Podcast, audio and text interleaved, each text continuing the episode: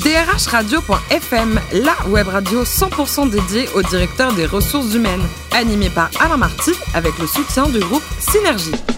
Bonjour à toutes et à tous, bienvenue à bord de drhradio.fm, la radio à 100% dédiée au directeur des ressources humaines. Retrouvez-nous sur les réseaux sociaux et réagissez sur Twitter sur notre compte DRH Radio-du-bas FM. À mes côtés pour co-animer cette émission, Sophie Sanchez, directrice générale déléguée en charge des RH et de la communication du groupe Synergie. Bonjour Sophie. Bonjour Alain. Aujourd'hui, une super invitée comme chaque semaine, Sandrine Ferrand, coach formatrice et auteur d'un guide qui s'appelle Les accidents du travail. Bonjour Sandrine. Bonjour. Alors vous êtes euh, née dans quelle ville et vos études c'était où alors? Études de quoi? De, de juriste de formation? À l'origine, je suis sartoise.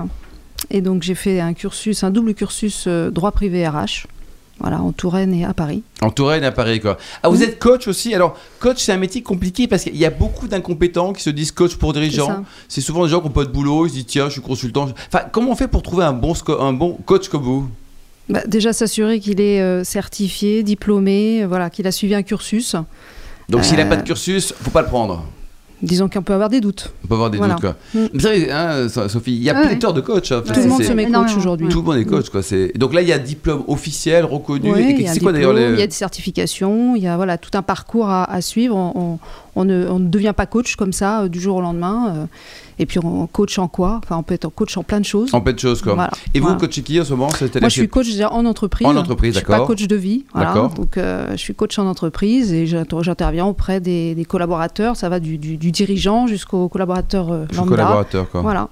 Votre premier job, c'était chez Deloitte, euh, une inf- expérience bof, En RH. Hein euh, moyenne ouais, je suis sortie de. bah, Combien de temps non, vous- non, combien temps vous là-bas Deux ans dans, dans le recrutement. euh, euh, non, non, c'était c'est C'était une bonne début, alors. expérience. Une, c'est un peu une boîte, un rouleau compresseur de Loite, mais euh, c'est Ouais. une Ah, bonne ça y est, vous avez nos copains là. non, c'est une boîte très bien ça. Et à quel moment dans votre carrière professionnelle vous êtes intéressé aux accidents du travail alors? Euh, par la suite, quand je suis revenue au droit, voilà, je suis revenue au droit et donc j'ai re- repris le droit, on va dire, sur le droit de la sécurité sociale, où là, euh, à l'époque, j'étais chez Manpower, France. Et donc là, l'idée, c'était de, traiter en interne tout ce qui était accidentologie, voilà. Et donc, euh, j'ai accepté de relever le défi à l'époque. euh, Je venais du réseau, donc, et de traiter ces dossiers-là. De A jusqu'à Z, de voilà, d'un point de vue technique, jusqu'à plaider les dossiers en cours d'appel. Ouais, Voilà. Donc vous devenue une experte Sophie Sanchez Alors selon le dernier rapport de l'assurance maladie, le nombre d'accidents euh, du travail en France est en léger recul. Oui. Donc euh, C'est que oui, c'est donc c'est que la politique de sécurité euh, des, des- des sociétés fonctionne? Oui, sur les accidents de travail. C'est-à-dire Mm. que ça a chuté ces 20 dernières années, c'est vrai. Euh, en revanche, les maladies professionnelles augmentent. Voilà, donc euh, c'est plutôt bon sur les accidents de travail. Sur les maladies professionnelles, il y a encore beaucoup à faire en termes de prévention.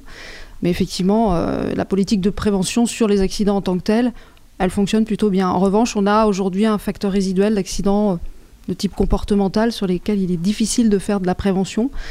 Euh, parce que parce qu'il est difficile de mettre quelqu'un derrière chaque collaborateur, de regarder où il va, comment il marche, ce qu'il fait, Mm. et donc euh, difficile de faire euh, vraiment de la prévention efficace sur ce, ce- ce facteur résiduel.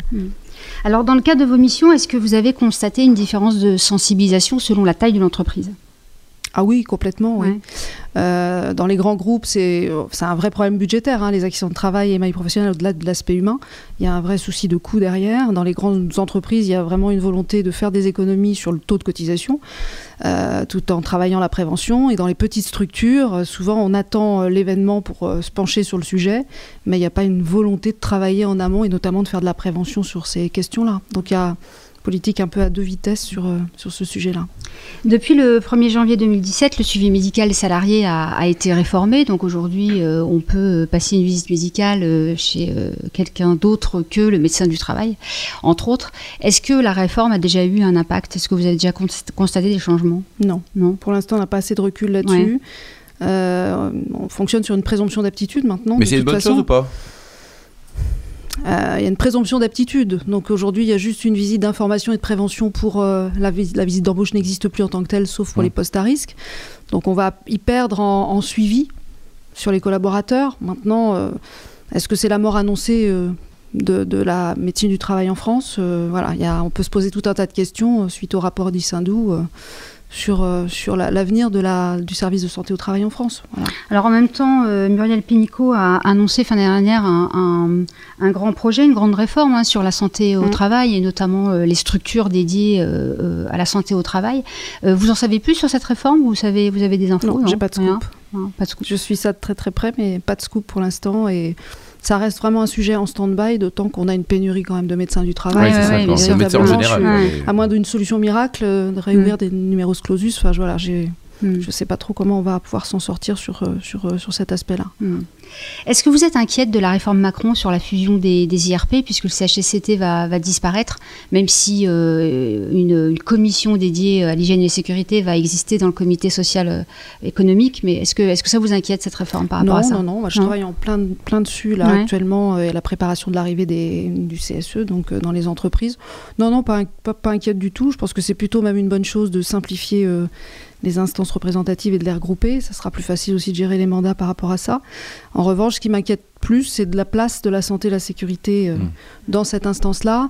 Si on a une commission dédiée dans les grosses Ouais, structures, s'il y en tout a cas, une, ça- oui. voilà, s'il y en a ouais. une, dans les petites structures, s'il n'y en a pas, ça risque d'être un sujet noyé euh, dans, dans les, les sujets de négo. Hmm. Donc je ne suis pas sûre que ça soit, euh, soit gagnant sur ces, ces questions-là, malheureusement. Hmm. Donc là, je suis plutôt inquiète sur cet aspect-là.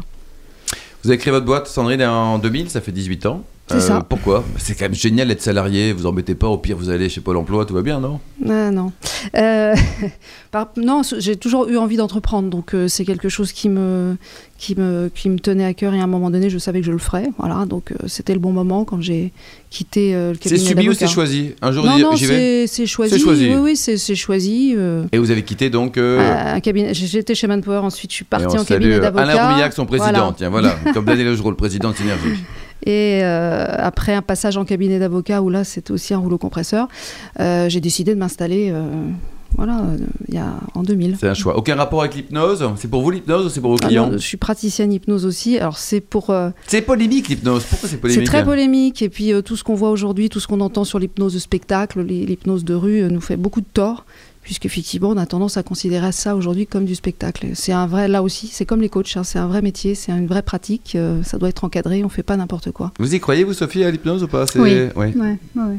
Bah, ça Ouais, marche je bien. pense hein. ouais, Mm. je pense que c'est des vertus. Alors dans l'entreprise, ça n'a pas sa place véritablement. Donc moi, je l'utilise véritablement sur des, des approches en coaching, sur des personnes qui ont besoin de travailler sur euh, du comportemental, des addictions ou des choses comme Ouais, ça. là, Mais c'est autre chose quoi. voilà. Alors l'hypnose pour trouver une bonne bouteille de vin, vous à titre personnel, vous avez subi des, des stages d'odologie, c'est ça? Oui, je suis une passionnée de cuisine et de et, et- et l'harmonisation des mets et des vins. Voilà. Donc Ah ça j'ai- va de pair parce que franchement Ah, un bon bah plat sans le bon vin c'est une catastrophe. Voilà, c'est- pas possible. Et alors qu'est-ce que vous aimez comme bon vin? Ah, J'aime les Bordeaux. D'accord. J'aime aussi, euh, j'aime tous les les moelleux qui vont, parce que je fais du foie gras, donc j'aime les moelleux. Ah que du light hein. Oui, bah, Et comment vous faites pour rester comme ça là quand on mange du foie gras tout le temps bah, je, je fais du sport. Vous faites du sport aussi quoi. Et alors le dernier euh, plat cuisiné sympa à la maison, c'était quoi qui vous a qui vous a ému vous et votre entourage d'ailleurs Alors, euh, je vais pas me répéter avec la blanquette de veau. Non, le, le- Ah, c'était la semaine dernière, je, ça, je suis oui. une fan de blanquette de veau aussi.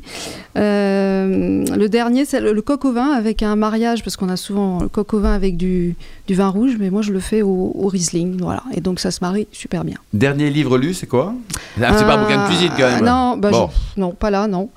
Euh, dernier, un auteur que j'ai découvert de polar, je suis une fan de polar, qui s'appelle Nian Manouk et qui a écrit, euh, c'est des polars qui se placent en Mongolie, voilà, policier en Mongolie avec euh, un commissaire tout à fait attachant et il y a trois opus, donc c'est vraiment très très bien. Et côté voyage, vous adorez le Canada J'adore le Canada, et Et j'ai un, de mes- pourquoi un de mes fils qui va s'y installer, donc je suis ravie. Ouais. Vous allez régulièrement au Canada À quelle période vous aimez ce Canada? À l'automne, au printemps Bon, vous êtes fan du Canada quoi. Voilà. Et vous avez créé une assoce en Touraine, c'est quoi? À l'époque, oh là là, ça date, j'avais créé effectivement une association euh, à l'époque de, de- de- de secrétaires euh, en Touraine qui existe aujourd'hui toujours et qui a été reprise par la Fédération des assistantes euh, et des secrétaires. Voilà. Et donc, Et qu'est-ce que c'est que la Ligue des optimistes? Ah, la Ligue des Souvent optimistes avec de France. on est super optimiste tout le temps, mais Ouais. pourquoi pas. Qu'est-ce qu'est-ce que c'est? Alors racontez-nous alors, parce que c'est très sympa comme idée ça. La Ligue des optimistes de France, donc c'est une association euh, qui a été créée par euh, France Rock, qui est la présidente. Et donc j'ai adhéré à cette, euh, cette association l'année dernière. On y vient par cooptation en général, c'est pas quelque Et chose. qu'est-ce que vous faites Vous dites tous les jours on est heureux, on est heureux, on est dedans? C'est pas ça, Ah. hein, être optimiste, c'est avoir une certaine forme de positivisme, de réalisme aussi, parce qu'il y a des- effectivement des jours où ça ne va pas bien. C'est une façon de voir les choses, c'est le verre à moitié plein, euh, plutôt que le verre à moitié vide. Voilà, et c'est de cultiver aussi ça euh, et de faire passer ces messages-là au travers de conférences, de dîners, euh, de se retrouver euh, sur cette Et thématique. c'est national ou c'est à Paris C'est euh, national. C'est C'est national, national avec des, des coordonnateurs partout en France. Merci beaucoup Sandrine Ferrand. Je rappelle que vous êtes coach, formatrice et auteur d'un guide pratique, euh, Les accidents du travail. C'est la sixième édition. C'est chez qui d'ailleurs l'éditeur? J'ai Réseau Édition. Merci également à vous Sophie Sanchez, directrice générale déléguée en charge des RH de la communication du groupe Synergie. Retrouvez-nous en tout cas les podcasts et l'actualité sur le compte Twitter et LinkedIn DRH Radio-du-Bas FM. On se donne rendez-vous jeudi à 14h pour une nouvelle émission. DRHradio.fm vous a été présenté par Alain Marty avec le soutien du groupe Synergie.